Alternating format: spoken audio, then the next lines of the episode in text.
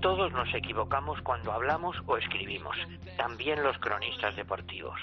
Un gran filólogo, Gregorio Salvador, recogió en un libro El fútbol y la vida sus artículos sobre deporte. De tomó unos ejemplos referidos a los árbitros. Un árbitro de fútbol señala las faltas, pero a un cronista eso le pareció poco y decidió reforzarlo. Señaliza la falta, comenta Gregorio Salvador como si en vez de silbato estuviesen provistos de una brocha y un cubo de cal y anduviesen haciendo cruces en el césped para dejar memoria del agarrón o el puntapié. Pero el árbitro a veces se equivoca y el público se enfada. Un cronista escribió que el árbitro increpa al público.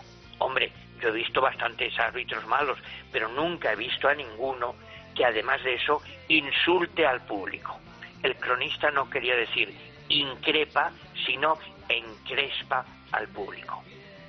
El árbitro señala, indica o pita gol, pero un cronista con más pretensiones eligió otro verbo, marcar.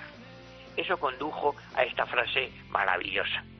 El árbitro ha marcado el gol, pero ante las protestas de los jugadores locales corre a consultar al juez de línea. He visto yo árbitros muy variados, pero nunca a un árbitro que intente competir con Cristiano Ronaldo como goleador. Son ejemplos divertidos que tienen todos un fondo común, ponerse estupendo, es decir, usar palabras sin saber bien lo que significan.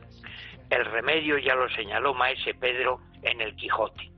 Llaneza, muchacho, no te encumbres, que toda afectación es mala. Otra noche seguiré con más ejemplos disparatados.